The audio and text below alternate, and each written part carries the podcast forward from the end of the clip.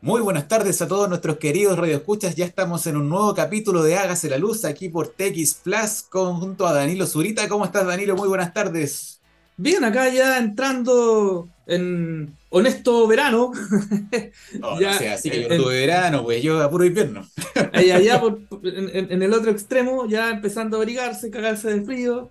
Eh, uf, mira, pero, pero bueno, Así que un gusto verte, eh, que, estés allá bien por, por Londres y, vamos un poco al meollo del asunto que nos va a un poco guiar el programa de hoy.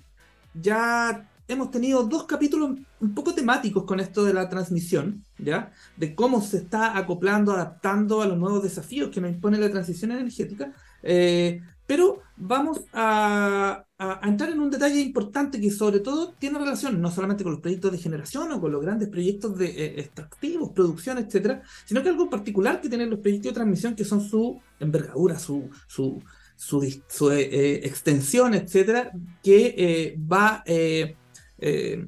impactando, impacto ambiental, a diferentes comunidades a lo largo de toda la extensión de una línea que puede ser muy grande, como son las líneas, por ejemplo, la Quimarlo Aguirre, que va a tener cientos de kilómetros en, en, toda su extensión.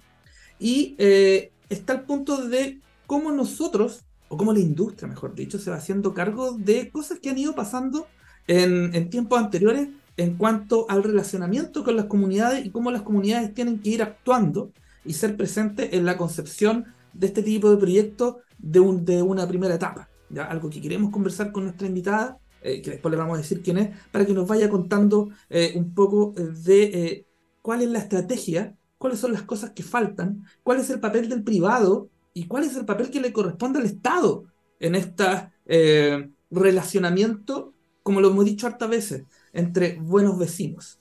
ahí me acuerdo muy rápidamente que cuando estuvimos trabajando, eh, y yo fui parte de la Comisión Nacional de Energía en ese tiempo, eh, en el famoso episodio Medidores, donde una de eh, las grandes críticas que se, nos, que se le hizo a la organización en ese momento fue que muy bonito podían ser sus medidores, muy buenas prestaciones podían dar, pero el beneficio patente para la gente en cuanto a tarifas, por ejemplo, que es lo, lo, más relevante en cuanto a consumo eléctrico, aparte de la calidad y la seguridad del servicio, no estaba porque te llegaban, te ponían un medidor en la puerta de tu casa y ¿qué es lo que hago con esto? Puedes hacer eficiencia energética y manejar con domótica su, su casa, pero tenemos que ser eh, bastante realistas en quiénes son los que tienen espacio para hacer domótica y quiénes tienen espacio para hacer eficiencia energética hoy día en sus casas, considerando las características de nuestra población. Entonces es importante eh, eh, la conceptualización del impacto, no solamente físico, infraestructural, que puede tener una obra X, sino que también cómo esto beneficia y va en directo eh, acompañamiento por una comunidad que cada día está eh, obviamente mucho más pendiente de lo que está pasando en su entorno. Eso quería decir. No sé si algo que agregar. No, nada más que agregar. Yo creo que tremendo mensaje que dejó Danilo acá y mejor nos vamos a la pausa musical, ¿cierto? Para empezar el programa del día de hoy. Así que, Danilo, los controles son tuyos. Sí, dos recomendaciones. Eh, bueno, Cat Stevens, Wild World, tremenda canción. Pero hay dos covers que a mí me encantan de, esa canción. La primera eh, sale en eh, el último episodio de una gran serie británica que se llama Skins, eh, en que uno de los protagonistas canta esta canción, pero nos vamos a quedar hoy día con la versión de Mr. Big. Mr. Big cantando Wild World. acá en este espacio de esta tarde de día martes en TX Plus por Hágase la Luz. Y volvemos con nuestra invitada eh, Bernadita Espinosa, la gerente general de L-Trans. Así que, Wild World, eh, Mr. Big, hágase la luz. Y ya estamos de regreso después de esta tremenda canción de Mr. Big acá en Hágase la Luz con la invitada del día de hoy, doña Bernardita Espinosa. ¿Cómo estás, Bernardita? Muy bienvenida al programa. ¿Qué tal? Gusto tenerte por acá. Hola, ¿qué tal? Gracias por invitarme un gusto.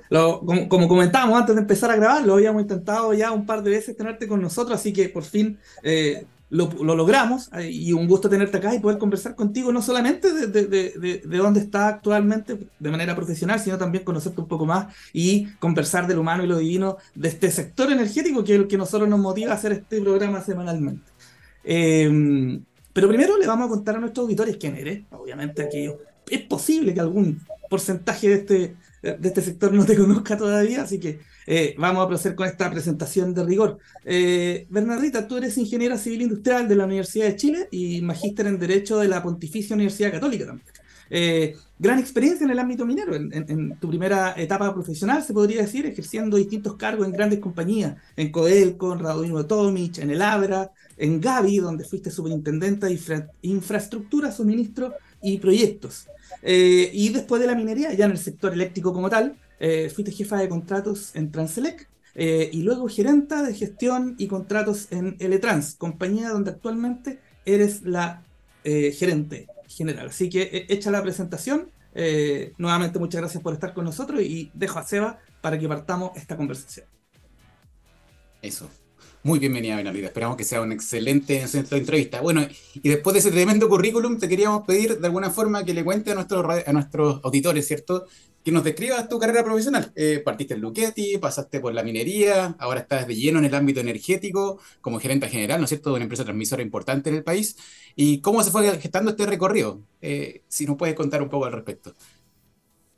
Claro, bueno, muchas gracias por invitarme. Es un gusto estar con ustedes. Eh, me encanta tener la opción de poder mostrar el desarrollo de la mujer en la ingeniería, eh, que es algo que, no, no, ha estado exento de dificultades y que de a poco ha sido un camino que hemos logrado ir abriendo algunas eh, para poder incorporarnos en las industrias y sobre todo en las industrias de, de tipo dura, que son las que yo he trabajado, que le llamamos industrias duras, son como industria, minería, energía. ¿ya? Eh, mi carrera se, se, remonta a muchos años porque mi padre, que es ingeniero civil también de la Universidad de ah. Chile, tiene una empresa de ingeniería y mantenimiento que se llama ATECMA, Ingenieros Consultores. De este modo, eh, he trabajado con él, o trabajé con él en esa época que era joven, eh, desde los 18 años. Entonces, cuando llegó el momento de, de egresar de la universidad, yo ya conocía gran parte de la industria y la minería ya había estado en IANSA, habíamos estado en, en, todo lo que es pulpo y papel, Inforza, Santa Fe, Arauco, y también en la minería, en Codelco Salvador, Codelco Teniente. Eh, por lo tanto, en el momento que yo llegué a, a, egresar, eh, ya tenía un recorrido eh, y tenía un, conocimiento de, la industria, en especial en el ámbito de operación y mantenimiento. Entonces, eh, en, primera en mi primera etapa eh, preferí trabajar en Santiago, quería vivir en Santiago y, porque soy santiaguina y estoy acostumbrada a tener la cordillera cerca y verla, y, y mi familia también y estuve trabajando en Luchetti como jefe de planificación y, operaciones y también como ingeniero de estudio en proyectos, que fue algo que me gustó mucho, el tema de los proyectos en Luchetti. Son proyectos bien, bien grandes, ¿eh? de millones de dólares. Eh, lo que se mueve en, en, el negocio de las pastas es increíble. Somos unos grandes consumidores de pasta, tanto en Chile, Argentina, Estados Unidos como el resto de Latinoamérica y eh, implementamos varias líneas de producción nuevas, entre ellas la más emblemática, la primera, lasaña, la primera lasañera de lasaña instantánea que se instaló en Chile. Y bueno, y otros proyectos, y el ámbito de los proyectos me pareció súper interesante para desarrollar una carrera en ello. No obstante, ahí surgió la posibilidad en ese momento de, de, migrar a la minería, donde la minería estaba con un boom muy especial a fines de los 90 estaban las construcciones de, nuevas, nuevas minas, como, como Radomiro Tomic, como el Abra, la primera mina de, Codelco después de muchas décadas, y me surgió la posibilidad de irme para liderar la tercerización. La tercerización que fue como la punta de lanza en todo lo que es tercerización la tuvo Codelco. Codelco siempre tiene un rol que más allá de ser productivo es de fomento de nuevas tecnologías y no, no solamente tecnologías duras, sino que también nuevas formas de hacer las cosas, eh, probando eh, y, el resto lo observa para ver cómo le va y ahí se, involucran. Y, empezamos con todo lo que es la tercerización de la operación y el mantenimiento en las distintas plantas del, de Radomiro Tomic Esto fue una experiencia súper interesante y enriquecedora, eh, por lo cual posteriormente me llamaron de, Labra para que pudiese armar todo lo que es la gestión de activos y la planificación del mantenimiento y la operación, eh, ahora que habían sido recién compradas por Feldotch, antes eran de Cyprus, entonces los había comprado Feldotch, y Feldotch tenía una filosofía de, de, de, un trabajo más estructurado, más ordenado, más ingenieril en todo lo que es el ámbito del mantenimiento. Y partí para allá a hacer eh, la punta de lanza en la gestión de activos. Estuve varios años en el ABRA, en varias áreas, ejerciendo varias funciones, eh, en lo cual quiero destacar que tanto en Ramiro Tomic como en el ABRA estuve trabajando como, como ingeniero y, y, jefes de, y jefe de área en una época que no había mujeres en ningún lado. Mm. No, que, no como ahora, no como en la, etapa posterior, que ya había mujeres en los ámbitos más administrativos y todo, fue como un gradiente. Este tema de la incorporación de la mujer fue un gradiente. Pero en todas las áreas donde yo me he desempeñado siempre he sido punta de lanza porque he elegido justo aquellas donde las mujeres no estaban. Justo las áreas, no solamente las industrias más masculinizadas, sino que también las áreas más masculinizadas dentro de las organizaciones porque incluso eh, años después, a mediados de, los 2000, 2005, 2007, había mujeres, pero más en las áreas, por ejemplo, de abastecimiento, de recursos humanos, de medio ambiente, pero todavía las áreas en las cuales eh, yo ejercía eran áreas altamente masculinizadas. Luego de, unos años en el Abra, el Abra, debo destacar, es una de las mejores empresas en que he trabajado en mi vida. Eh, tremenda empresa. Yo me, me, salí del Abra eh, con, el, con el corazón roto, porque en realidad tuve que, hacerlo, tuve que hacerlo por mis hijos, porque las decisiones que, que, se, que tú podrías considerar en mi carrera más raras las he hecho por mis hijos. Mm. Y era porque yo quería que ellos en realidad vivieran y se desarrollaran en Santiago. Que tuviesen aquí su... Y ya mi hija iba a entrar a primero básico, y por, por ende em, vivíamos en Calama. Ah. Y por ende me fui a Gaby, también porque tenía mucho cariño con la gente con la que había trabajado en Radomiro Tomic. Y, y, y, tuve, Luis Farías Lazarte me, me, me, reclutó, era el gerente general y yo le tenía mucho afecto, una, una, un gran ingeniero, una gran persona. Y, y decidí irme esencialmente porque iba a poder vivir en Santiago y trabajar cuatro por tres. Mm. Entonces... Fui a Gaby y fue llegaste a la transmisión? Sí, fue una experiencia estoy muy lenta, fue una experiencia súper rica porque partimos de cero, no había nada, había que construir toda la planta, había que, comprar todos los repuestos, había que hacer todo, eh, licitar y gestionar todos los contratos, y así fue como eh, Gaby me, me, me, escogió superintendente de infraestructura, suministro, servicios generales y proyectos, y fui la primera mujer superintendente de la historia de Codelco, me fueron a entrevistar de 24 horas, fue todo ah, un, suceso. Qué buena, la primera. Y, por eso que cuando renuncié pensé que era, renuncié pensaron que era broma. Ah, y fue porque vino el terremoto del 2010 y mis hijos no querían que, que, yo siguiera viajando, no querían que viajara, estaban mm, asustados. Entonces, em, yo pedí a mi jefatura posibilidades que había tenido antes que yo no había tomado porque ellos me habían rogado que no me fuera, de poder entrar a Codelca Casa Matriz, ¿me entiendes? Aunque fuera en un cargo inferior, pero en ese momento estaba cambiando el gobierno y, cambiando la línea política del gobierno y por lo tanto eh, no, se, no se me hizo posible y surgió una posibilidad a través de un headhunter que, que me llamó de entrar a Transelec me la pensé bastante, ¿eh? no fue algo instantáneo porque era un cargo de inferior y yo sabía que para cuando uno es mujer cuesta mucho más ascender. Y todo lo que yo había tenido, los pasos que yo había dado habían sido, les da para otra entrevista lo difíciles que fueron. Y por lo tanto, eh, ya conversé con mi padre, que siempre conversó con él, y él me dijo, mira, él había hecho su memoria en, en en el tema del desarrollo del, sistema eléctrico en, Chile en los próximos 20 años, en los 60, así que era como, era como para los 80. Mm.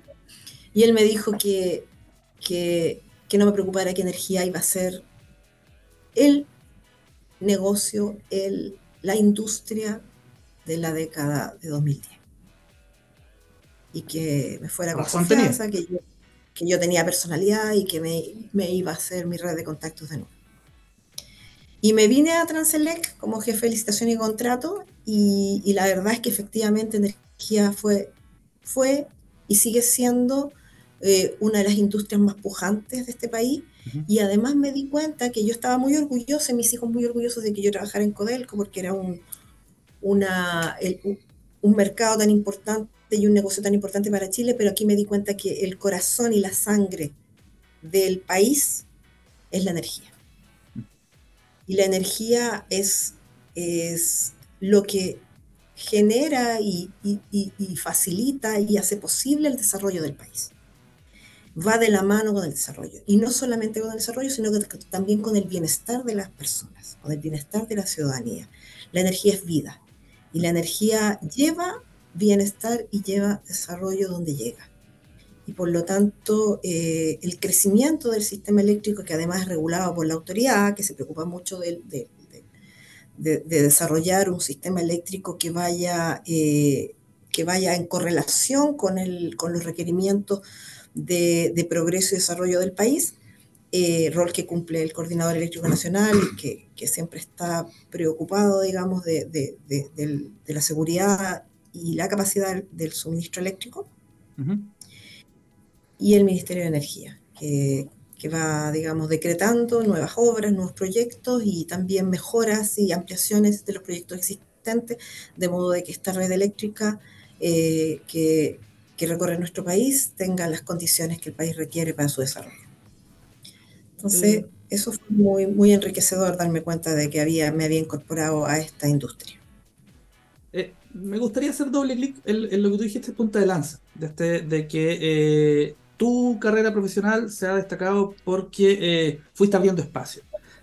Mira, como desde la ignorancia se podría decir, y también obviamente porque eh, eh, la visibilización de, la situación de nuestras colegas en materia energética, en el sector energía ha ido avanzando, eh, pero obviamente uno lo ve desde fuera. yo no sé si, si, tú nos puedes contar quizá un paralelo, de, porque yo entendería que la minería es como el top de la masculinización del, de, un, de un sector yo no sé si nos puede hacer un paralelo como con, nuestra situación, con energía, eh, si, si, vamos bien, si tenemos espacio, obviamente, para seguir avanzando, si este ritmo está de acuerdo con los nuevos desafíos en materia de, de guía de género, y no solo de guía de género, sino también el del acceso, como tú lo has dicho, a, situaciones de dirección, que eh, es muy distinto, un problema diferente al anterior. Mira, la minería efectivamente era históricamente un área muy masculinizada. Pero a diferencia de energía, la minería ha hecho un trabajo sistemático y casi formal por incorporar a la mujer. Ha fomentado, ha capacitado, ha dado charlas en las universidades, ha reclutado y ha tenido un plan sistemático que lo tiene la, empresa privada como la, como la empresa pública, digamos, en, mm. en minería. Y yo viví todos esos procesos. O sea, yo, efectivamente yo viví la época en que no había nada de eso. Pero también viví el proceso de sistemáticamente incorporar a la mujer, pero en una forma más consciente y activa. No he visto eso en energía. Mira. Mm. Ahora, los ingenieros, si tú vas a los ingenieros eléctricos, por lo menos en la Universidad de Chile, eran muy mayoritariamente hombres. Ahora, en estos años sí he visto una mayor incorporación de la mujer, pero me parece más una cosa natural dado los tiempos.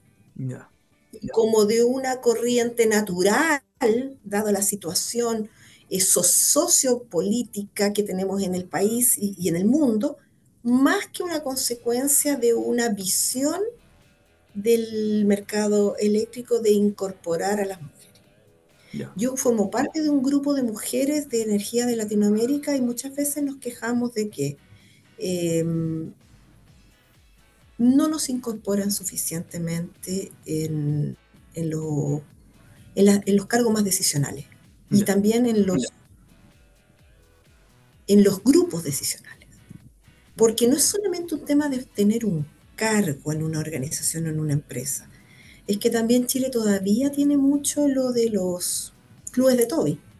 ¿Me entiendes? Entonces, esos clubes de Toby trascienden la, cuestión social y llegan a la parte empresarial y en, la, y en, los, en los grupos, eh, gremios, asociaciones y grupos empresariales se, tiende a mantener esa tendencia a juntar, a, que sea un club de amigos entre los, y, que se ayudan y se juntan entre ellos, y en eso las mujeres estamos un poquito todavía fuera. Por supuesto que es mi visión. Tú vas y conversas con una mujer que esté en el retail o esté en, en, finanzas o en otro tipo de, de mercado, probablemente tenga una visión muy diferente porque han evolucionado a otro ritmo.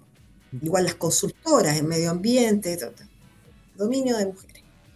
Pero en energía todavía hay algo que, que, no, ha, no, no, no ha habido un desarrollo sistemático de la incorporación de la mujer.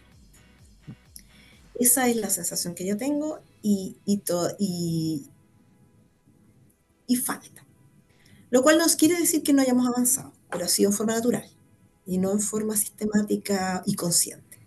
Mira, qué, buen, qué buen diagnóstico. Eh, no, sé si es diagnóstico, pero qué, qué, buen, qué buen comentario. Qué bueno hacerlo acá, porque, claro, de repente efectivamente hay planes y nosotros estamos hemos estado aquí conversando con, con, con colegas, con, con tomadores de decisiones, con líderes gremial, y que hay planes en tanto en el Ministerio de Energía y en el ámbito privado, la, la WEC, Woman in Energy, etcétera, pero realmente se quedan un poco en un nicho y, y, también acá una, una, misión nuestra de sacar de ese nicho y empezar a, a poner esa, esa, esa, información a disposición de todos. Así que te agradezco el, el, el, comentario, súper, no, gracias. Eso. claro, y también, tiene, ah, perdón, y también tiene que ver con el recambio generacional, porque está viendo un recambio generacional en la industria y eso también hace que en forma natural la mujer se posicione mejor que antes.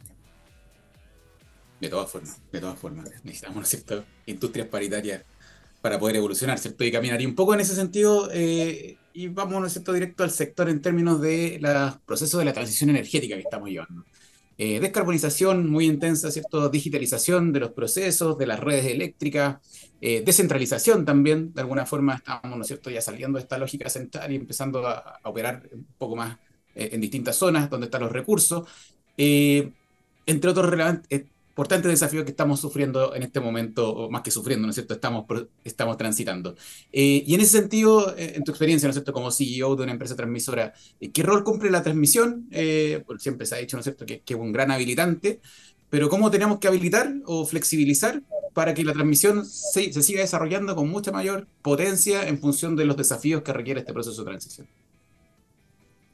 Mira, la transición energética es fundamental es fundamental por varios aspectos, no solamente porque eh, haya una, un objetivo medioambiental. O sea, desde, desde, el punto de vista medioambiental, efectivamente la transición energética, o sea, descarbonizar la, la matriz energética y, y, transitar hacia una matriz energética de, dominada por las energías limpias RNC, es crucial dentro de esto, nuestro rol de garantizar una mejor vida a nuestra ciudadanía y también a las generaciones futuras. Eso es clave. Pero eso también alguien podría decir que es un poquito como utópico nomás. Pero esto también es práctico, porque las energías limpias son más económicas. Y el, el, Ministerio de Energía, transitando en diversos gobiernos, ha tenido una línea y ha tenido una fuerza que le reconozco eh, en entender que existe una parte medioambiental, pero también una parte muy importante que tiene que ver con lograr que las tarifas de la energía en Chile vayan bajando realmente. Y eso es no solamente por un rol social y porque la ciudadanía requiera de, unas tarifas más económicas o más estables, que no vayan subiendo, sino que porque para que nosotros seamos competitivos y atractivos para las inversiones extranjeras, debemos tener un precio de la energía que sea más razonable.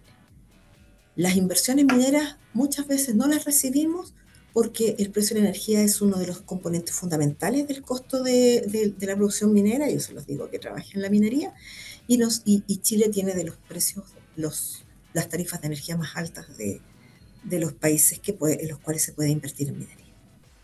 Entonces, eh, eh, la transición energética es fundamental. Ese es el primer capítulo de mi respuesta. El segundo capítulo de mi respuesta es que los esfuerzos se han hecho más visibles en aquello que es como lo más mediático y lo que, lo que más la gente interpreta como transición energética, que es el cambio de la matriz de generación. Entonces se ve mucho logro, mucha implementación de, parques eh, eh, solares, eólicos, y por lo tanto pareciera que Chile está punteando, y sí, se ha tenido un incremento exponencial en las, eh, en, en las generaciones RNC. Pero para que ese impacto realmente pueda llegar a la tarifa de la energía y para que esos proyectos sean más económicamente viables, es absolutamente necesario que la infraestructura de transmisión crezca a la par de ese desarrollo. Y estamos atrasados, yo, yo considero, en mi opinión, unos 20 años. El desarrollo de la, del sistema de transmisión no va a la par con el desarrollo de la, y esta diversificación de la materia energética. Y esto ha retrasado la descarbonización. ¿Y por qué? Porque hay una gran complejidad para el desarrollo y la construcción de proyectos de transmisión.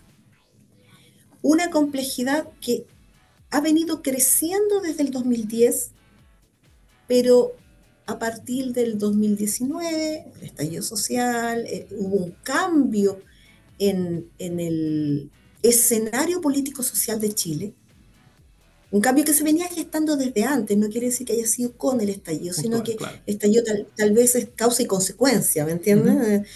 Claramente. De una, una forma distinta de relacionarse de la ciudadanía respecto de sus derechos, respecto de sus territorios y respecto de los proyectos. Y tal, y, tal vez no ha habido una forma de canalizar hacia la ciudadanía la importancia que tiene la transmisión eléctrica. Y, y los proyectos han sido muy difíciles de ejecutar. Los proyectos de transmisión eléctrica, a diferencia de los proyectos de generación, atraviesan territorios extensos yo digo se incorporan, pero algunos consideran, los que están del otro lado consideran impactan. Se incorporan al territorio mismo de la gente, de las comunidades, y lo, y lo atraviesan. Y por lo tanto, construirlos es una tarea titánica cuando tú tienes que atravesar territorios que tienen eh, eh, densidad poblacional relevante, grupos, eh, grupos sociales delicados o, eh, también eh, lugares que son medioambientalmente ricos o diversos, importantes, relevantes. Esta, esa problemática es una problemática que yo sé que el, Ministerio de Energía está revisando dentro de su ley de transición energética cómo poder eh, facilitar y desbloquear los problemas que tiene hoy día la construcción de proyectos de transmisión eléctrica. Pero creo que también es importante desarrollar otras iniciativas que permitan no solamente tener que construir eh, proyectos que, que atraviesen los territorios, sino que también aprovechar de mejor manera, potenciar de mejor manera mediante cambios tecnológicos la utilización de los sistemas de transmisión existentes. Yo creo que esas son dos formas para poder eh, aumentar la capacidad de la transmisión eléctrica para que vaya a la par con esta transición energética que todos necesitamos. Eh, Bernardita, llegamos a, la primera pausa de este programa. Eh, perdón, a la segunda, porque ya tuvimos una musical. Pero en este caso, eh, la protagonista de esta pausa musical eres tú. Entonces, te dejamos los micrófonos de Hágase la Luz para que tú nos dejes con una canción, pero también queremos escuchar por qué vamos, vamos a, oír este tema. Así que, adelante. Bueno, vamos a escuchar la canción de Queen, I Want to Break Free, porque tiene mucho que ver con la historia que les he contado. O sea, queremos ser libres para poder aportar. Ah, Así que excelente. Así que vamos con Queen y eh, la segunda pausa musical de esta tarde eh, de día martes en Hágase la Luz por TX Plus. Nos vemos en unos minutos y seguimos con Queen. Y ya estamos de regreso después de esta tremenda canción de Queen y vamos directo de Nerdita, ¿no es cierto? Porque aquí en Hágase la Luz el tiempo vuela. Oye, estamos hablando de transmisión, ¿cierto? Eh, bueno, y hace rato que el Ministerio de Energía está ya tramitando, ¿no es cierto?, el nuevo proyecto de ley eh, que tiene distintas señales, eh, hablan, ¿no es cierto?, de aspectos de transición energética, términos de permisos, también se está hablando mucho de estos temas de los ingresos tarifarios, etcétera. Entonces, un poco a tu juicio personal, ¿cómo ves ahí que este proyecto, este proyecto de ley está abordando de alguna forma los aspectos críticos de la transmisión? O, si aún falta por avanzar respecto a lo que ya está presentado y que se está discutiendo en este momento? Mira, el proyecto está abordando lo, que más eh, duele para la construcción de proyectos de transmisión, que tiene que ver con la permisología del proyecto. El proyecto está, o sea, el, ministerio está estudiando hace tiempo con bastantes mesas de trabajo y escuchando a los transmisores cuáles son los requerimientos de los proyectos y cuáles son los problemas que se enfrentan. Eh, con, creo que lo que es formal, que es la permisología, eh, eh, que afecta en general a todas las inversiones, no solamente a la transmisión, que afecta a las inversiones mineras, que afecta a, las inversiones que queremos desarrollar en Chile respecto del, hidrógeno verde, como hoy día nos estaba contando Ignacio Briones. Y también eh, afecta a, los proyectos de generación RNC, tanto con la transmisión. Creemos que, lograr, digamos, eh, eh, agilizar, no eliminar, agilizar la permisología, los plazos, eh, aclarar los requisitos y tener una permisología más clara y más, más concreta respecto de requisitos y plazos y sin tantas eh, zonas grises que den para la interpretación, es vital para que el proyecto de, transición energética sea exitoso. Y eso es transversal a la transmisión.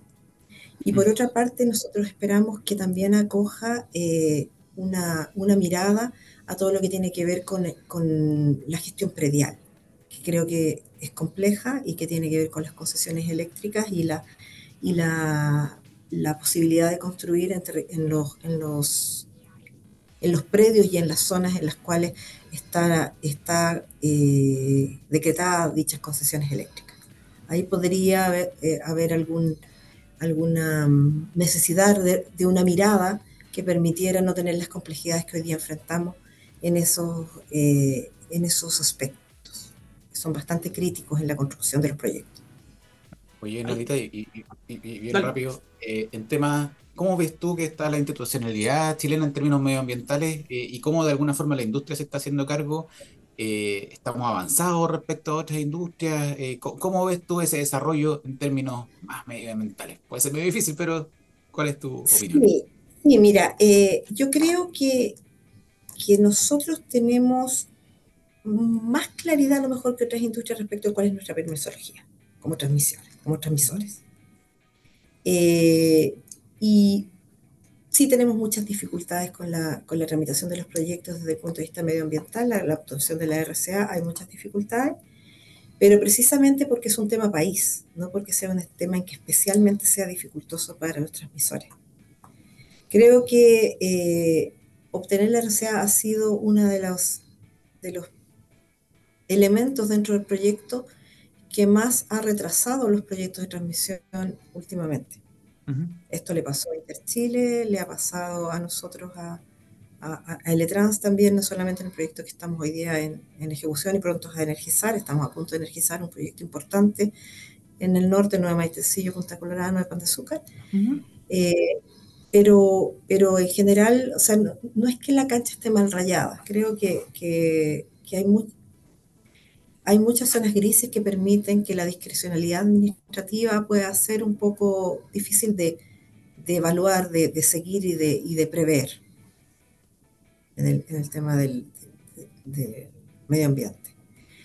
Eh, ahora, las, la Superintendencia de Medio Ambiente, el Ministerio del Medio Ambiente se sienten eh, obligados a tener un rol regulador y de defensa de, del medio ambiente del país, que está, está en nuestra constitución, que, que tenemos el derecho de vivir en un medio ambiente libre de contaminación. Entonces, desde ese punto de vista, ellos tienen un rol y lo importante es poder generar, digamos, claridad. Yo creo que lo que se necesita son certezas jurídicas y claridades. Eh, y saber exactamente cuáles son las reglas del juego, qué es lo que se debe cumplir y cómo se debe hacer y en qué plazos. Y que esos elementos sean ciertos, no como uno quiera, no al gusto de uno, sino que sean claros y precisos. Eso es lo que yo, es mi opinión. Me gustaría hacer un link entre, entre esta pregunta que te acaba de hacer Sebastián y, también algo que comentaste al principio, la primera parte, sobre el, el rol de las comunidades y el empoderamiento. Ejemplos hay varios. Eh, tú dijiste, eh, Interchile lo pasó mal, se colgaba gente arriba de, las torres que están en construcción ahí por el Cerro de la Campana, fue bien pesado.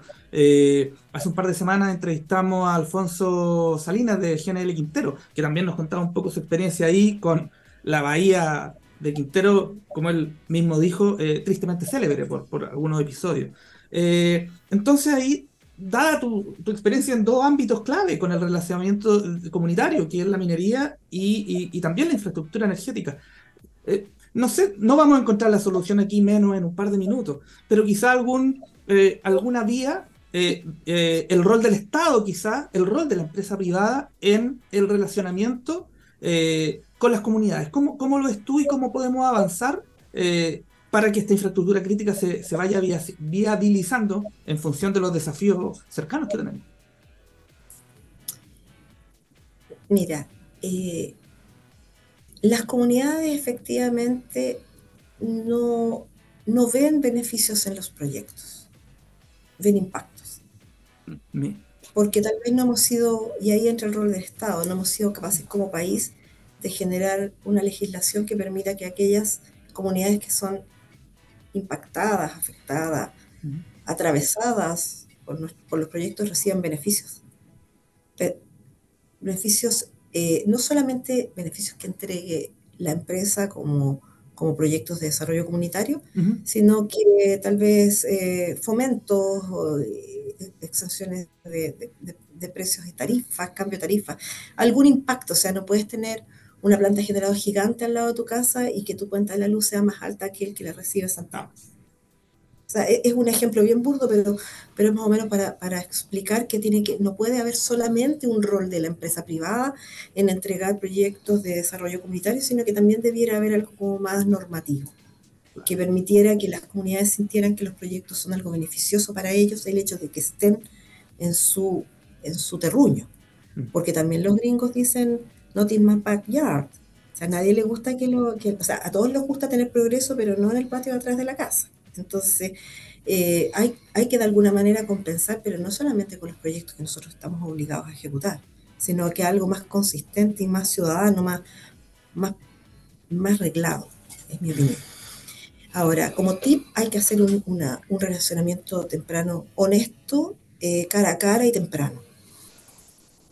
Eh, cuando hay un proyecto. Y, creo que también hay que, hay que mostrarse más a la ciudadanía, porque eh, en cambio tenemos a los políticos de todo el espectro político que cuando ven que algo es poco popular lo toman como bandera de lucha y eso nos ha pasado a nosotros y a muchos otros transmisores y también mineras respecto de proyectos que la verdad es que no, no tenían nada de malo realmente y que em, fueron utilizados mucho por, por los políticos de diversos espectros para ganar votos, para ganar popularidad. Nosotros enfrentamos campañas como Melipilla sin Torres y sé que hay, hay grupos que están promoviendo el Elqui sin Torres hmm. y nosotros tuvimos bastantes problemas de índole comunitario con nuestro proyecto del norte que está listo para energizarse, que fueron bien complejos de manejar, pero yo creo que con diálogo, con conversación, con acercamiento cara a cara a las comunidades, a la gente, a sus dolores y a sus sentimientos, uno puede lograr más. No quiero decir que sea la, la varita mágica. También hay gente que se aprovecha y todo, pues eso es en todas partes, pero, pero es como hay que apuntar, digamos, a un relacionamiento temprano. Yo escribí una columna respecto de ello. Sí. Eh, ah, sí, mira, voy a ser bien simplista con el ejemplo.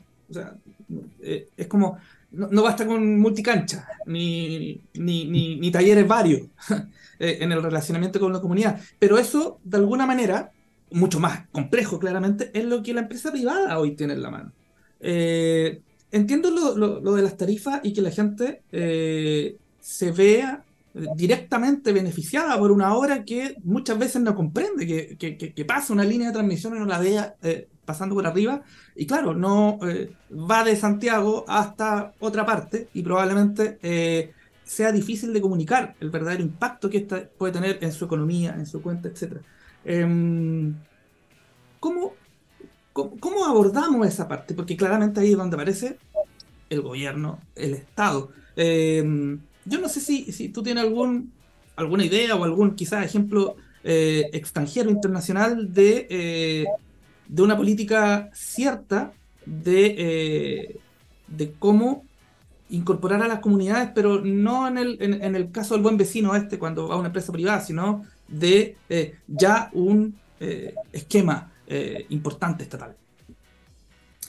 Políticas de fomento, como las que existen en muchos países para las regiones extremas para que la gente pueda vivir y, vaya a vivir y se mantenga la población en las regiones extremas hay políticas de fomento, impositivas o de, o, de alguna especie de, subsidio de las tarifas, eh, de beneficios impositivos, otras políticas de, fomento. Yo no soy especialista en, derecho público o en... Nosotros eh, tampoco, así que aquí opinamos. ¿no? pero, pero creo que eso es lo que se aplica cuando tú estás eh, cuando tú quieres que mantener población en todo el país. Y nuestra geografía también es compleja. Y, efectivamente aquí hay zonas donde las inversiones y lo, por ejemplo, en generación, hay zonas en que, en que se dan las condiciones para que sean más viables esos proyectos. Pero la población de esas regiones debiera tener algún beneficio directo. Y, como estatal, de que, de que sean, de que de vivir en las zonas de, de mayor desarrollo. y ahí puedo, si tú me permites, decir que dentro de las columnas que yo he escrito, una buena parte tiene que ver con el centralismo. ¿Y por qué? Porque yo viví en Calama, viví con mi familia en Calama. Y creo que es bien difícil de explicar a un extranjero que Calama no sea como Dubái o como Dallas. ¿Me entiendes? Oh. Y que Calama tenga esas condiciones. A mí me daban ganas de llorar, darme cuenta que, que las calles no tenían pavimento, no habían veredas, las mamás tenían que pasear a sus guaguas con los coches por la tierra, siendo que habíamos entregado, habíamos, yo todavía hablo, en habíamos con Catedral de Calama, había, habíamos entregado eh, gran parte de la riqueza del país el metro de Santiago, la infraestructura, ¿me entiendes? O muchas, muchas de lo que de lo que acá en el centro se disfruta y se vive como cosas normales e incluso se critica, eran ensueños para la gente que vivía en la región, porque también en Antofagasta, pero Antofagasta, Tocopilla, Marielena, Calama, en la región donde, donde se ha entregado la mayor riqueza a este país. Entonces, ese tipo de cosas son cosas que yo creo que, que de alguna manera resienten a las comunidades.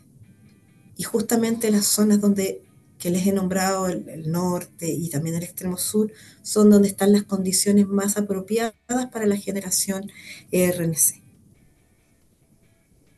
Entonces, bueno, claro, van a decir, de nuevo nos van a decir que va a ser un beneficio para nosotros una vez más. Así es. Y no llega nada, ¿cierto? Y no llega nada. Entonces, ¿con qué cara? ¿Con qué cara le vamos a decir, ¿no es cierto? Pongamos línea y proyecto y, Eh, Súper importante. Oye, y en el tema de las columnas, y aquí, bueno, estamos, estamos ya cerrándola, así que te pido un minutito que nos cuentes ahí tu, tu rol de columnista en distintas temáticas, cómo llegaste a ese tema y, qué valor les da, ¿no es cierto?, a poder eh, dar la opinión personal, ¿no es cierto?, en este tiempo que es tan difícil de repente convers- conversar y dialogar. Bueno, yo soy santiaguina y me gusta Santiago, pero tengo un amor profundo por las provincias y por las regiones más extremas. Viví varios años en Calama y viví varios años en Constitución, que es un pueblo azotado por el tsunami, y, donde, donde una parte de su belleza fue de alguna manera impactada por la instalación de la celulosa, independiente que la celulosa también le trajo muchos beneficios. Mi, padre trabajaba en la, en celulosa Constitución. Pero creo que efectivamente al vivir en esos lugares más remotos, porque Constitución no está lejos, pero es medio remoto, ¿ya? Eh, tú te das cuenta de que la mayor injusticia de este país es la desigualdad geográfica esa, desigualdad que se nombra súper poco. No estaba en casi ningún cartel en la gran marcha, ni, está normalmente en, el foco de los políticos, es la, diferencia abismal en calidad de vida que hay en Santiago respecto de las regiones más extremas. Incluso tú sales de Santiago 40 kilómetros y te encuentras con, con condiciones de vida mucho más precarias que en Santiago. Eso motivó la escritura de muchas columnas, de mi parte. Incluso escribí una sobre la desigualdad respecto de, de del periodismo deportivo. Ah, no la vi, ¿sabes? Sí. Voy a decirlo rápidamente. Una vez estaba viendo las noticias y, y, y Antofagasta le había ganado a Colo Colo. Pero todo el rato, durante toda la noticia, estaba mostrando a Colo Colo y entrevistando a la gente de Colo Colo y a los, y a los futbolistas de Colo Colo y no entrevistaron a nadie de Antofagasta y no mostraron nada de Antofagasta, ni los goles. Entonces yo escribí una columna sobre eso, porque la desigualdad se nota hasta en eso. Uf. Tema sensible Entonces, para mí. Yo habría hecho lo mismo. yo soy de Colo Colo. Así. no, pero te entiendo. Claro, broma claro, era para decir como de Santiago versus de regiones. ¿no? Porque, porque, si hubiese sido la Universidad de Chile o la Católica, a lo mejor hubiera sido lo mismo. ¿Entienden? Tiene que ver con las regiones. Y el otro tema que he hablado mucho en mis columnas tiene que ver con, eh, con el feminismo. He hablado mucho del, del, feminismo y mi visión respecto de ello. Pero eso son columnas que son antes de la, de la explosión feminista y de todo, o sea, y de todo lo que ha pasado en los, en los últimos años, en los cuales se ha exacerbado un poco el tema. Pero todas las cosas que se han considerado justas en la historia de la humanidad la, tienen reacciones exageradas. Y yo justifico de alguna manera las reacciones exageradas porque pretenden poner sobre la mesa un tema que muchas veces se ha tratado de forma pacífica y tranquila, poner sobre la mesa y no se, no se ha logrado. Pero me refiero más a la expresión, no a la violencia. Estoy absolutamente contraria a la violencia, sino que me refiero a la expresión. O sea, hoy día el feminismo tiene, es mucho más expresivo, es mucho más visible y a veces resulta agresivo para la gente que, que viene de otra época. Pero es una una explosión que pretende mostrar una, una, desigualdad, una injusticia que no es patente para todos, pero que seguramente va a tender, digamos, a, a, a, un, a una normalidad, a una cosa más, más sensata y más, más racional. Espero. Bernardita, estamos llegando al, al final de este programa eh, y nosotros tenemos una, una sección clásico que se llama Hacer la Luz, donde eh, queremos darte un minuto para que tú, no sé, pues nos quieras dejar algún mensaje final, alguna frase, algún cierre o algo que haya quedado pendiente de lo que hemos conversado. Así que, eh, eh, Bernardita Espinosa, la CEO de Eletrans, es eh, tu minuto de hacer la luz en TX Plus. Bueno, la energía es lo que mueve las vidas de todos. Nadie puede sentirse ajeno a la energía o oponerse a los proyectos eléctricos energéticos porque la energía mueve todas nuestras vidas. Y, y como la energía es más limpia, la energía eléctrica es más limpia, la, cada día vamos a tener más energía eléctrica en nuestros hogares, abandonando el uso de combustibles fósiles. Por lo tanto, créanme, la energía es su amiga y, y tenemos que apoyar como chilenos eh, los proyectos que el Ministerio de Energía está impulsando. Buen mensaje. Buen mensaje. Oye, muchas gracias Bernardita por haber aceptado nuestra invitación, por esta entretenida conversación. Esperamos que haya sido, ¿no es cierto?, muy grato.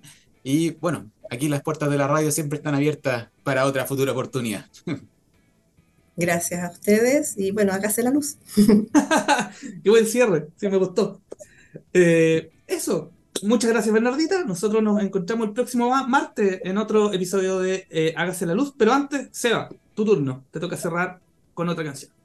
Eso, nos vamos con The Killers, Human. Así que nos vemos la próxima semana por luz. Chao, chao. Chao.